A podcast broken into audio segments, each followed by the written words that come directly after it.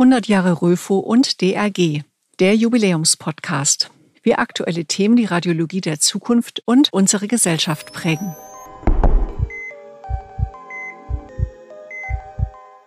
Hitzewellen, Dürren, Energie- und Ressourcenkrisen.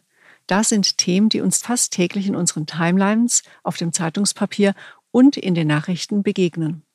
Schon jetzt ist klar, sie werden uns in Zukunft immer stärker betreffen. Daher beschäftigen sich bereits heute viele Menschen und Unternehmen mit Nachhaltigkeit und Umweltschutz. Auch der Gesundheitssektor, einer der Branchen mit dem größten Ressourcenverbrauch, versucht sich diesen Fragestellungen anzunehmen.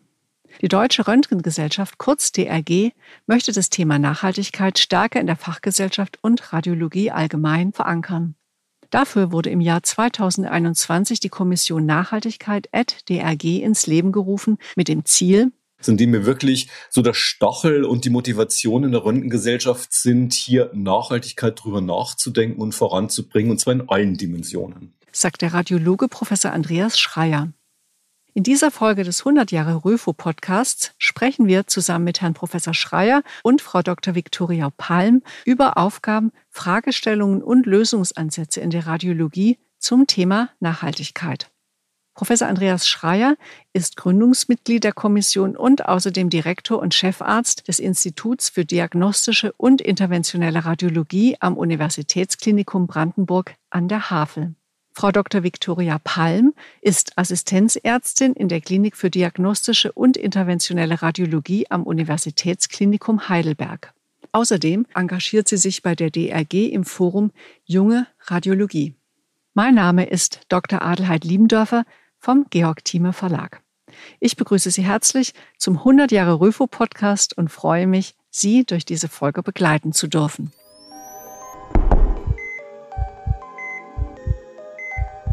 Wenn es nach dem Willen der Bundesregierung geht, soll Deutschland bis zum Jahr 2045 klimaneutral werden. In vielen privaten, gesellschaftlichen und wirtschaftlichen Bereichen muss noch viel getan werden, um dieses Ziel zu erreichen. Auch der Gesundheitssektor steht vor großen Aufgaben, denn je nach Quelle ist er für etwa fünf Prozent der globalen Treibhausgase verantwortlich und liegt damit sogar über den Emissionen von Flugverkehr und Schifffahrt. In dieser Folge möchten wir unseren Blick speziell auf die Radiologie richten. Dazu gibt uns Frau Dr. Palm einen Einblick in den Status quo des Energieverbrauchs der Radiologie. Das ist, denke ich, eine zentrale Frage.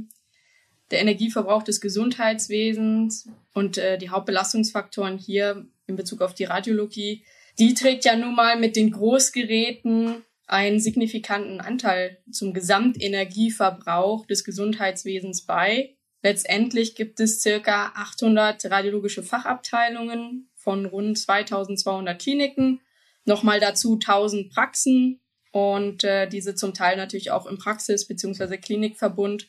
Das war 2016. Und damit ist Deutschland tatsächlich europaweit führend mit der höchsten Gerätedichte je Einwohner. Und dem auch korrespondierend waren wir weltweit führend mit der Untersuchungszahl je Einwohner. Und warum ist es jetzt von Bedeutung? Na klar, also Tobias Haye ist einer der führenden Forscher, der sich mit, der, mit dem Energieverbrauch der Großgeräte beschäftigt hat und hat letztendlich gezeigt, ein CT und ein MRT zusammen verbraucht so viel wie 31 Haushalte A4 Personen im Jahr. Die Großgeräte machen den Hauptanteil aus des Energieverbrauchs. Daneben kommen halt noch kleinere Punkte auch dazu, zum Beispiel unsere Packsysteme, Klimaanlagen, Licht, Verpackungsmaterialien und so weiter. Das sind dann die kleineren Positionen. Ein Vier-Personen-Haushalt in Deutschland verbraucht im Jahr etwa 3000 Kilowattstunden. Dagegen klingt der Verbrauch der großen Geräte der Radiologie natürlich massiv. Doch ein massiver Verbrauch bietet auch ein großes Potenzial für Einsparungen und mehr Nachhaltigkeit.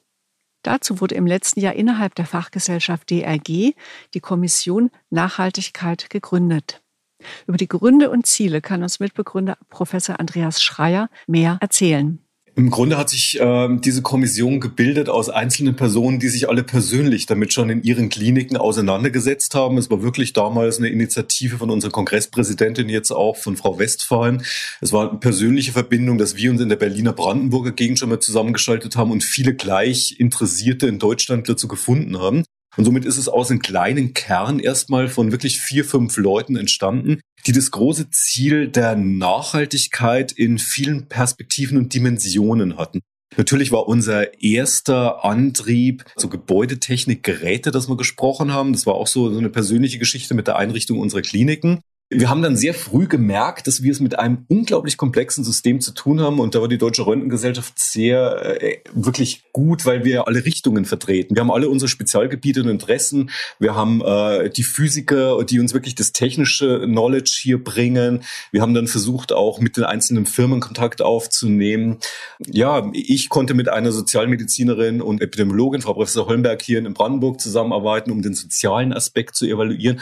Und so sind wir jetzt ein immer größer werden das immer noch kleines Häufchen, glaube ich, das immer noch so den Kern jetzt gerade ausmacht.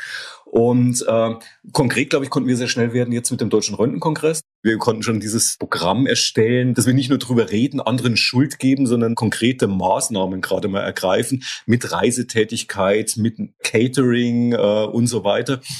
Und ich glaube, unsere Gruppe bleibt zusammen. Das ist das Schöne. Ich fand es sehr beruhigend, dass wir schon unsere Termine über den Röntgenkongress hinaus haben, dass wir uns jetzt nicht damit auflösen, indem wir den Röntgenkongress machen, sondern indem wir wirklich so der Stachel und die Motivation in der Röntgengesellschaft sind, hier Nachhaltigkeit drüber nachzudenken und voranzubringen, und zwar in allen Dimensionen. Doch großen Plänen gehen oft kleine Schritte voraus.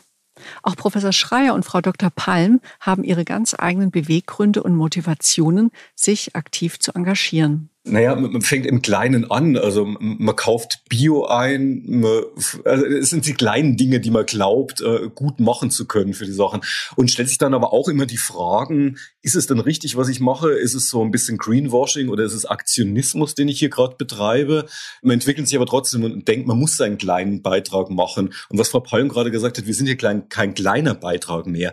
Ist es ja schon im, im Bereich, dass wir im, im niedrigen Prozentbereich schon von der gesamten CO2 CO2-Belastung hier einen Beitrag machen. Und ja, das ist, glaube ich, hier unsere Motivation, was zu erreichen. Nicht nur Aktionismus, sondern wirklich Aktionen voranzubringen. Professor Schreier, ich kann Ihnen da absolut nur beipflichten. Vielleicht auch nochmal zu den Zielen. Letztendlich, wir treffen uns ja ungefähr einmal im Monat, versuchen wir da natürlich diese Barriere zu reduzieren. Wir wollen mit führenden Wissenschaftlern in den Diskurs kommen. Wir wollen mit der Industrie zusammenkommen an einen Tisch und letztendlich auch mal den Status quo erfassen. Was ist denn überhaupt Sache? Wir wissen das ja eigentlich noch gar nicht. Wir haben festgestellt, nicht nur, dass es an Lösungsansätzen mangelt, sondern auch, ja, Klimaneutralität, Netto-Null-Emission, alles schön und gut. Aber viele Praxen, Krankenhäuser, Ärzte, Patienten, Unternehmen, aber insbesondere natürlich wir als Radiologen, wir wissen gar nicht, wie man da hinkommen soll. Das schwebt alles so wie so ein Dunst über uns. Und genau da greifen wir halt als Nachhaltigkeits-AG ein. Wir wollen den Status quo eruieren, interdisziplinär Lösungsansätze diskutieren und letztendlich diese umsetzen und vor allen Dingen auch an alle weitertragen. Finde find ich ein klasse Ansatz, Ihre Frage mit dem Status quo erklären. Genauso geht's mir. Ich darf eine persönliche Geschichte erzählen mit beispielsweise einer Forderung, die aus dem schönen, wirklich schönen Radiology Paper von Herrn Hyatt, was ja so prinzipiell drin steht, schalte das CT aus. Dann war meine erste Frage, ich habe mal an einer Klinik gearbeitet, in dem es nur ein CT gab, wo das durchaus eine große Klinik war. Das ist immer gefahren, die Röhre ging nie kaputt. Wie ist es denn mit dem Ein- und Ausschalten? Wenn ich jetzt jeden Abend meinen CT runterfahre, schieße ich dann die Röhre irgendwie nach einem halben Jahr schon ab? Das wäre von der Nachhaltigkeit eine Katastrophe. Also wie Sie sagen, Status quo erheben. Die Industrie gibt nicht, weil sie böse ist, sondern sie hat einfach nicht evaluiert diese Zahlen, glaube ich, und diese Problematik, wie du damit umgehst. Ja? Computer, die du ein- und ausschaltest, gehen vielleicht schneller kaputt. Ja, vielleicht ist es gar nicht gut, was wir machen. Und genau was Frau Palm hier sagt, wir, wir brauchen hier Unterstützung und wir müssen zusammen mit der Industrie hier arbeiten. Wir dürfen die nicht in eine Ecke stellen, das sind die Bösen sondern wir, wir müssen sie einfach immer wieder kitzeln und darauf aufmerksam machen, tut was, helft uns und lass uns gemeinsam hier äh, vorangehen. Um vom Privaten ins Gesellschaftliche zu kommen, braucht es Ideen im Berufsleben. In der Radiologie gibt es den Ansatz der Value-Based Radiology. Grob übersetzt bedeutet das wertebasierte Radiologie, welche den Nutzen für Patienten und Gesellschaft berücksichtigt. Was das im Detail bedeutet und wie das in der Praxis funktioniert, wird uns Frau Dr. Palm nun genauer ausführen. Value-Based Radiologie gewinnt, denke ich, auch zunehmend an Bedeutung. Kann da natürlich auch äh, direkt auf eigene Reihen verweisen. 2020 ist ja ein Buch erschienen, auch von Professor Kautscher, Frau Stackelberg und Francisco Silva. Value-Based Radiology.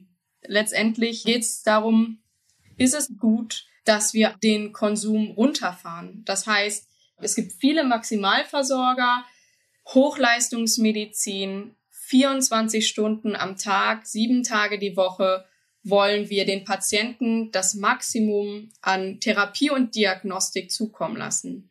Aber wie viel davon ist letztendlich notwendig und wie viel ist vielleicht auch einfach, naja, ein Add-on?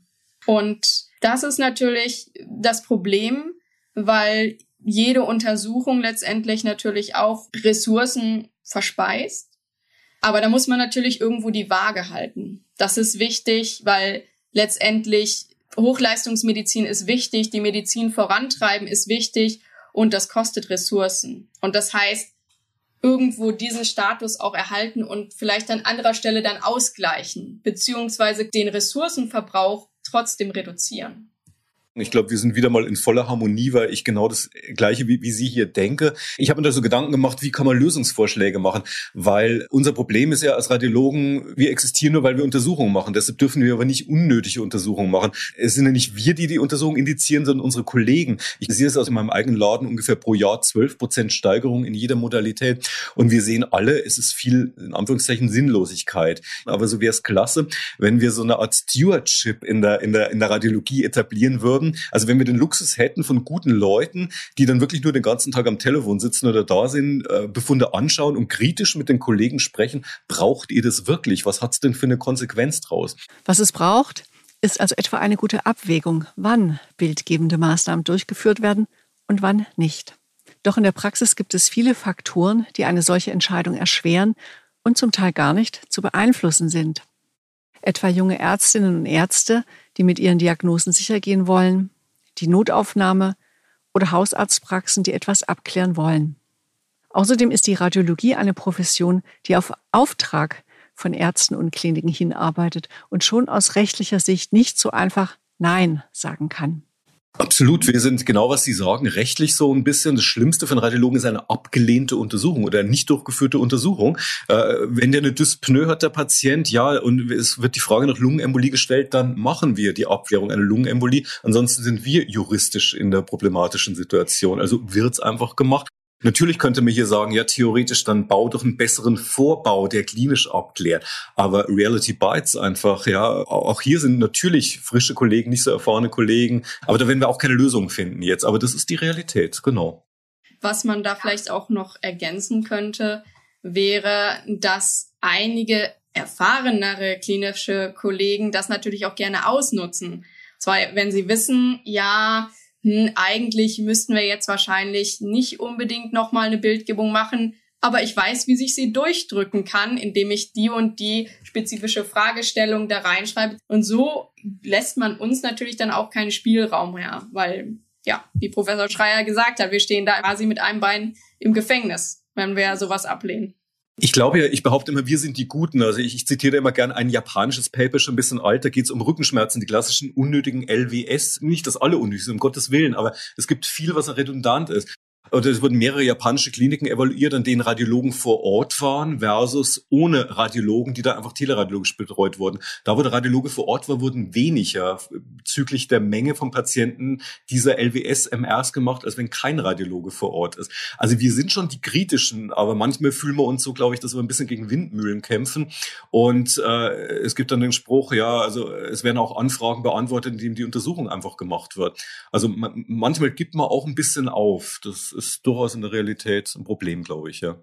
Also ich ähm, muss ja auch gestehen, dass ich persönlich, wenn gerade so bestimmte Anfragen kommen, zum Beispiel LAE, auch gerne mal den Well-Score abfrage. Ich kenne die Leitlinien, ich weiß, dass nicht immer ein CT gefahren werden muss. Und äh, oft kriege ich dann die Antwort, ja, Wellscore haben wir jetzt gar nicht ermittelt. Das ist schon immer schwierig. Warum haben wir eigentlich Leitlinien, wenn danach dann gar nicht agiert wird? Und das Problem der Entscheidungsfindung geht noch tiefer. Denn die Radiologie ist in vielen Fällen nicht von Anfang an mit einbezogen. Schon die Frage, ob ein Radiologe, eine Radiologin vor Ort ist, kann einen großen Unterschied machen. So ist es. In großen Vorträgen kann man immer behaupten, jeder Radiologe muss sofort dann gleich mit dem Patienten reden und sich drum kümmern. Ja, Klinik Heidelberg, äh, sogar bei uns hier, wir haben in der Notaufnahme pro Tag einige hundert Leute. Also wie, wie soll das machen? Jeder davon bekommt eine Röntgenaufnahme. Sie werden im täglichen Betrieb an einer Großklinik, äh, werden es nicht hinbekommen. Das heißt, ja, so ein bisschen die Infosysteme, das ist schon so ein Problem und das ist auch ein Problem der Nachhaltigkeit. Unnötig gemachte Untersuchungen, glaube ich. Und zum Beispiel bei uns, ich hatte jetzt gerade erst vor ein, zwei Wochen im Nachtdienst die Auseinandersetzung, da kam die Anfrage aus der Notaufnahme, ja, ältere demente Patientin unter Antikoagulation, gestürzt, Sturz nicht gesehen, wir machen CCT obligat, okay, keine Frage, und HWS. Und dann habe ich gesagt, ja, hat sie denn da Schmerzen? Nee, aber da ist ja auch doch viel Degeneration, Röntgenbild macht keinen Sinn und wir wollen uns einfach absichern. Letztendlich, natürlich, theoretisch kann sie was an der HWS haben, aber ich habe den Kliniker auch gefragt, ja, wie ist es denn? Wenn sie keine Schmerzen hat, glauben sie wirklich, dass da eine Fraktur ist? Das sind einfach diese kleinen Fragen aus der Praxis. Oft mache ich auch Untersuchungen, weil ich weiß, die Kliniker wenn, wenn ich die Untersuchung nicht mache, meinetwegen ambulanter Patient, der in die Notaufnahme kommt, wegen XY und ich weiß, wenn ich die Untersuchung nicht mache und dies und jenes nicht ausschließe, zum Beispiel auch eine intrakranielle Blutung bei einer dementkranken Oma, dann müssen die die leider aufnehmen und dann belastet das auch wiederum das Gesundheitssystem. Das heißt, hier ist auch wieder so ein schmaler Grad natürlich. Man könnte die Untersuchung vermeiden, hat dann aber dadurch die Belastung an einer anderen Stelle. Aber streng von der Nachhaltigkeit machen wir was Gutes eigentlich, weil ein Krankenhausaufenthalt noch für die Patientin unangenehm ist, für die Umwelt unangenehm ist und für die Ökonomie. Also wir hätten alle drei Säulen eigentlich erfüllt damit. Ja. Ja, stimmt, ja. Ja, so komplex ist das Ganze. Stimmt. Und deswegen müssen wir halt diesen interdisziplinären Charakter, denke ich, äh, vor allen Dingen beleuchten. Aber das ist, glaube ich, auch ein Job von unserer AG Nachhaltigkeit. Wir haben ja das auch im Programm des Röntgenkongresses deshalb so eingebracht, dass wir sagen, wo können wir denn einsparen? Wo können wir sowas wie, es, es gibt ja äh, Guidelines und im Grunde müssten wir gemeinsam als AG darauf hinarbeiten, dass die so ein bisschen strenger durchgesetzt werden. Und letztendlich gehen aber natürlich unsere Tätigkeiten in der Arbeitsgemeinschaft auch darüber hinaus. Wir haben ja ziemlich früh den Zehn-Punkte-Plan erstellt der mehr allumfassend ist. Das heißt, es geht hier auch weit über das klinische Setting hinaus von Dienstreisen, möglichst immer digital, also Dienstreisen zu vermeiden, wenn man Dienstreisen machen muss, öffentlichen Verkehr nutzen, ähm, Webkonferenzen anstatt Präsenzkonferenzen und auch Papier versuchen zu meiden. Röfo zum Beispiel kann angekreuzt werden, ob es digital bezogen werden soll oder in Papierform, Catering, beim Röko zum Beispiel jetzt, dass wir saisonal und regionale Kosten beziehen und somit auch die CO2-Emission meiden, versuchen einmal Produkte zu meiden, nachhaltige Beschaffung von Geräten, Wiederverwendung von Materialien, nachhaltige Werkstoffe verwenden und ähm, natürlich auch wie gesagt, die Lösungsansätze allumfassend. Wir sehen also, die Radiologie hat viele Lösungsansätze zu bieten.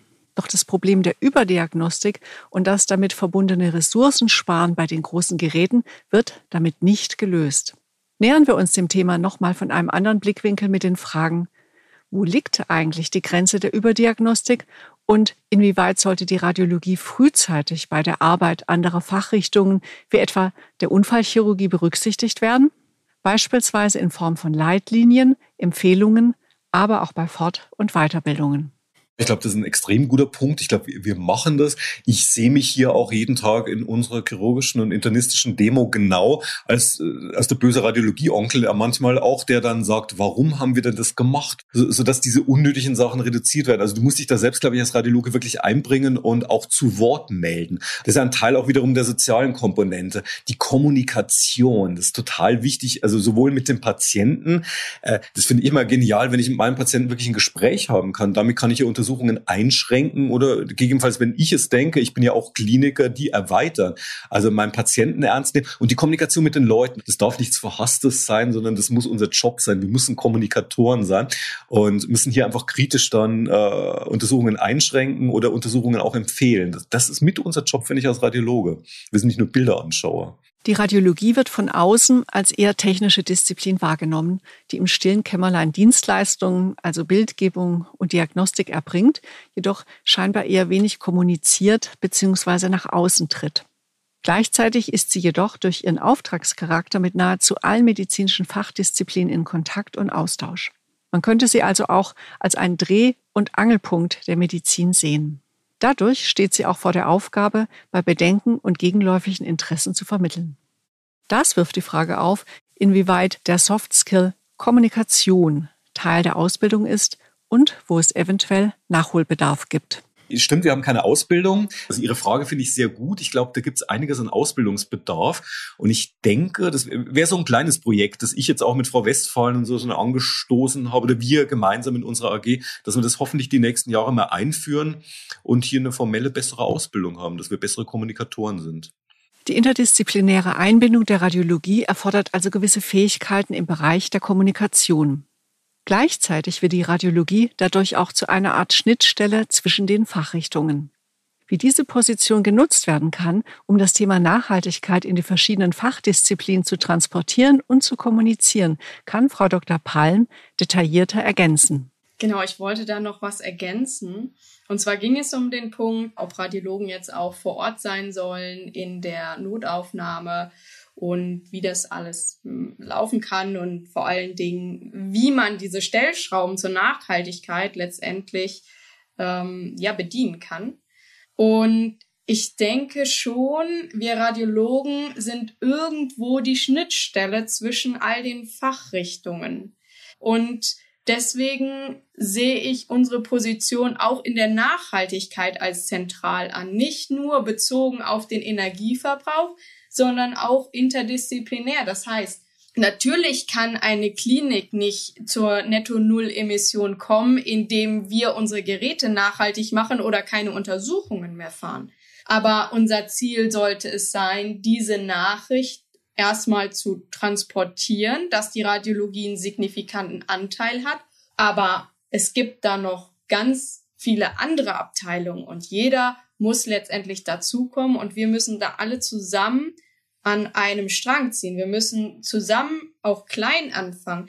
Ich ähm, könnte hier vielleicht auch noch das ähm, Programm von Click Green erwähnen. Ich weiß nicht, ob das bekannt ist. Da wurden vom Bund Klimamanager ausgebildet, die letztendlich, also Mitarbeiter von Kliniken, denen wurden Maßnahmen beigebracht, um Kliniken klimaneutral zu machen.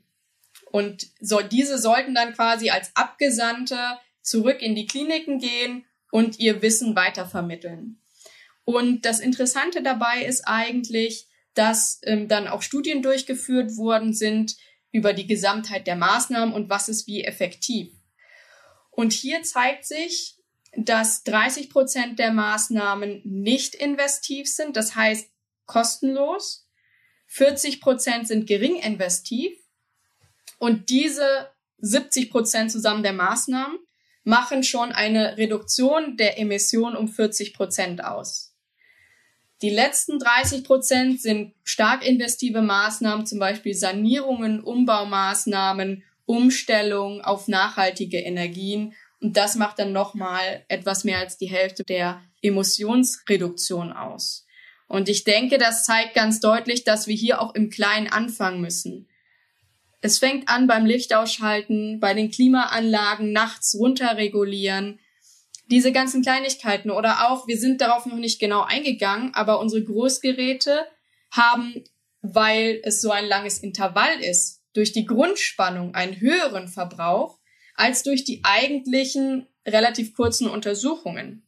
Hier müssen wir natürlich auch den Diskurs mit der Industrie suchen. Wie kann man diese Grundspannung entweder reduzieren oder wie kann man einen effektiven Standby-Modus schaffen, der die Grundspannung zwischen den Untersuchungen reduziert? Ein Regulieren der Grundspannung klingt nach einem wirkungsvollen Ansatz, der verschiedene Handlungsmöglichkeiten bietet. Etwa weniger dafür spezialisierte Zentren, die einen rund um die Uhr Betrieb fahren, oder die Geräte könnten effizienter programmiert werden, je nach Nutzungsbedarf.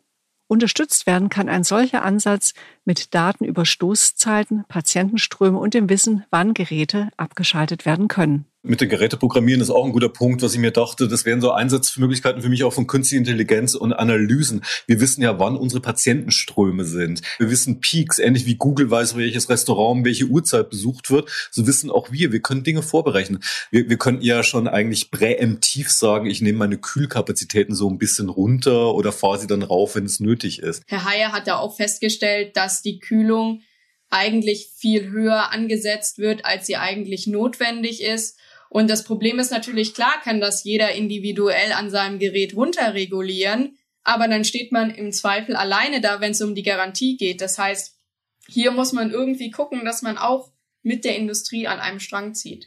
Und an dieser Stelle kommen wir wieder zu dem Punkt, dass gemeinsames Handeln wichtig ist. Nicht nur Einzelne oder alle Unikliniker sollten mit einer Stimme sprechen, sondern wirklich alle Betriebe, Kliniken, Praxen, die diese Geräte nutzen.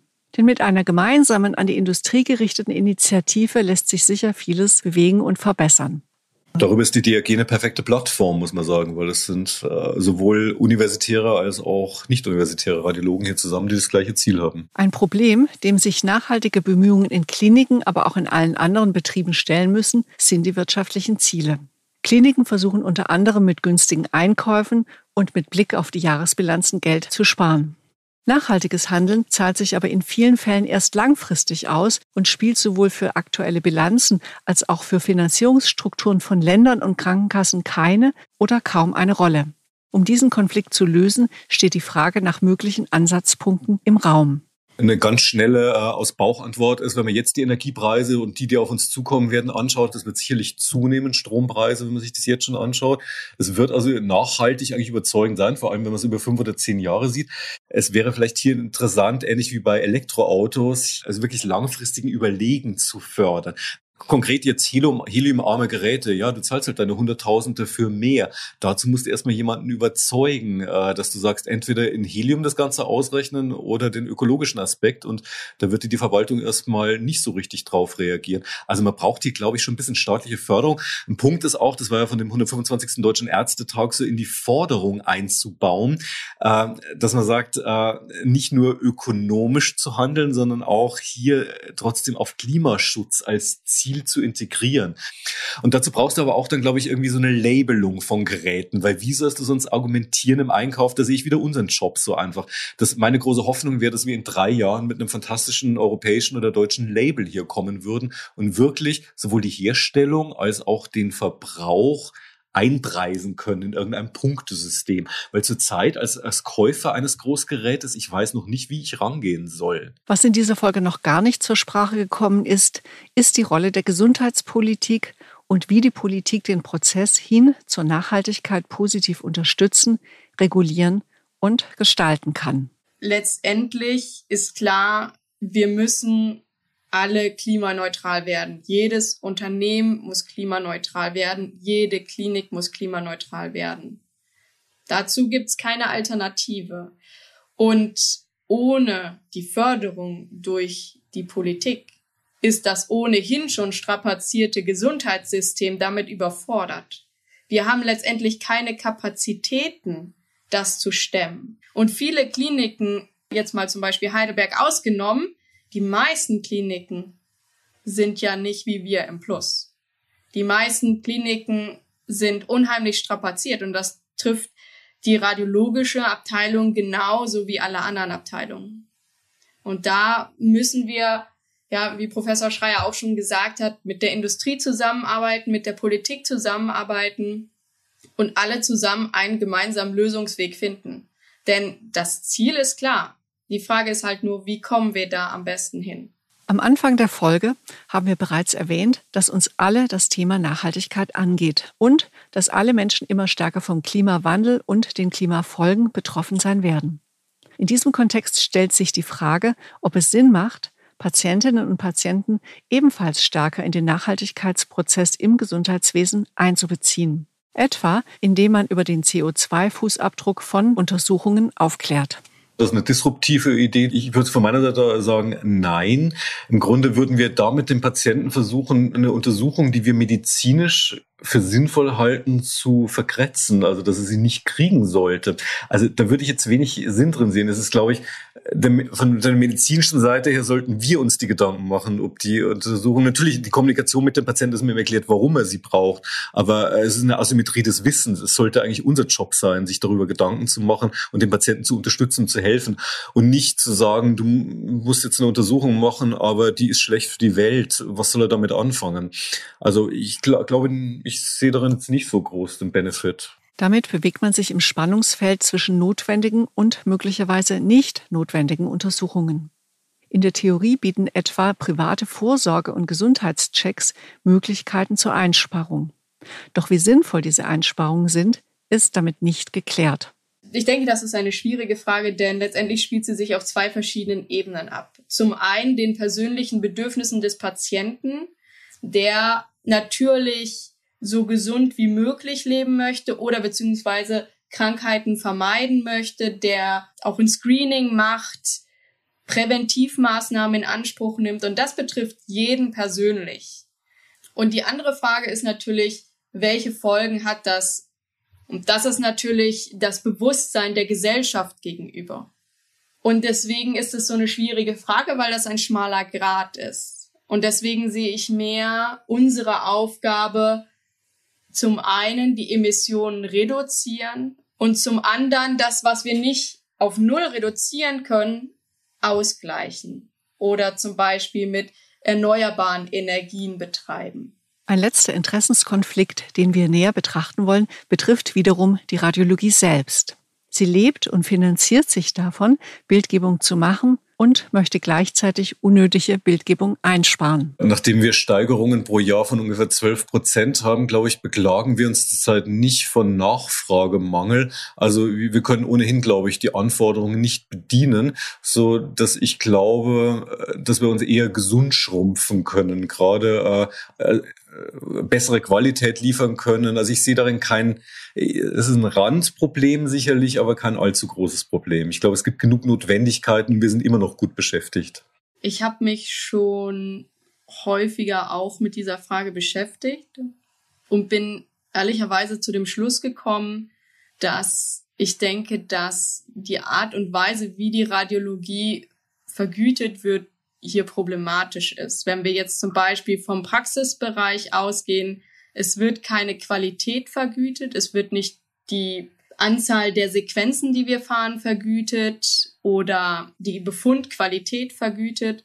Es wird je Anzahl vergütet. Würden wir qualitätbasiert vergütet werden, dann hätten wir nicht mehr das Problem, dass wir zu viel untersuchen würden. Es würde vielleicht mehr ähm, wirklich value-based untersucht werden. Ein weiterer Ansatz, den man beim Thema Nachhaltigkeit verfolgen kann, ist zu schauen, was es eigentlich schon gibt und was bereits gut funktioniert. Die Themen Klima und Nachhaltigkeit sind global und betreffen bei weitem nicht nur die eigene Klinik.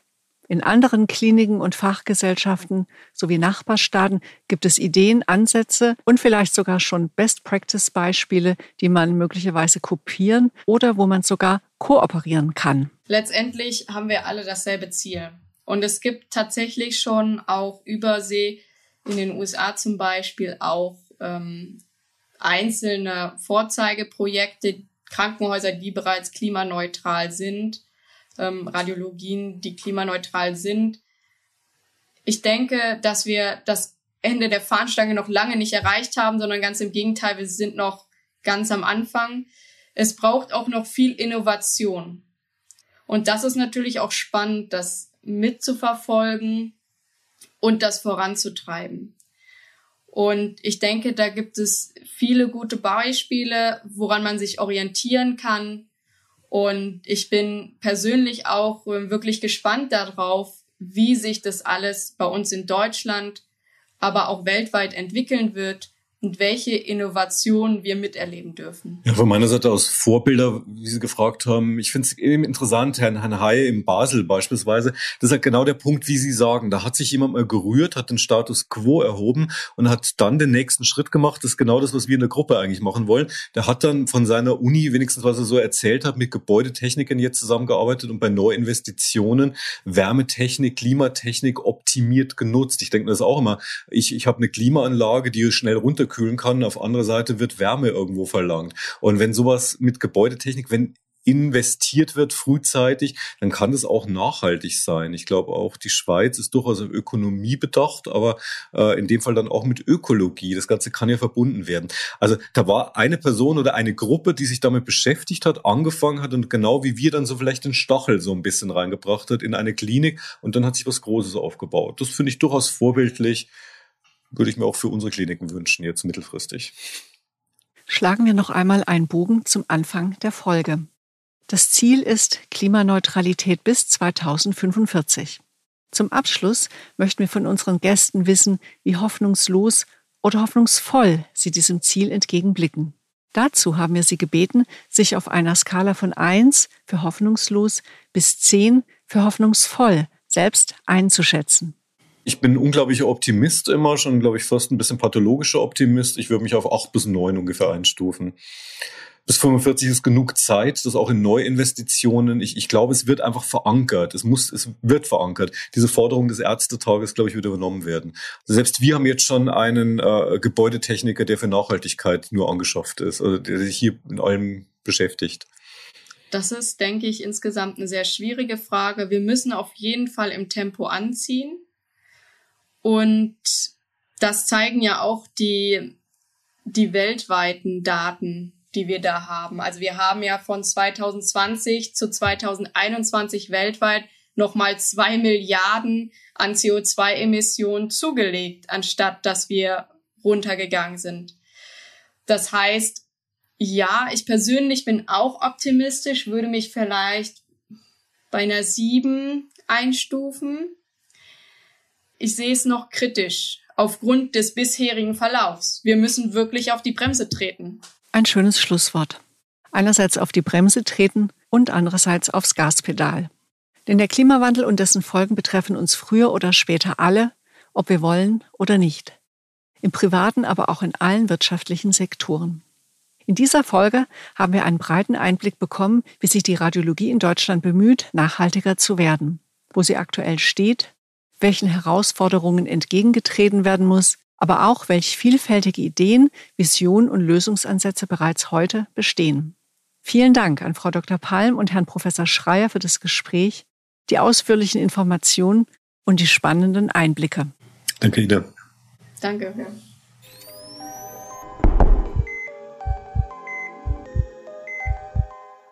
Vielen Dank auch an alle Zuhörerinnen und Zuhörer.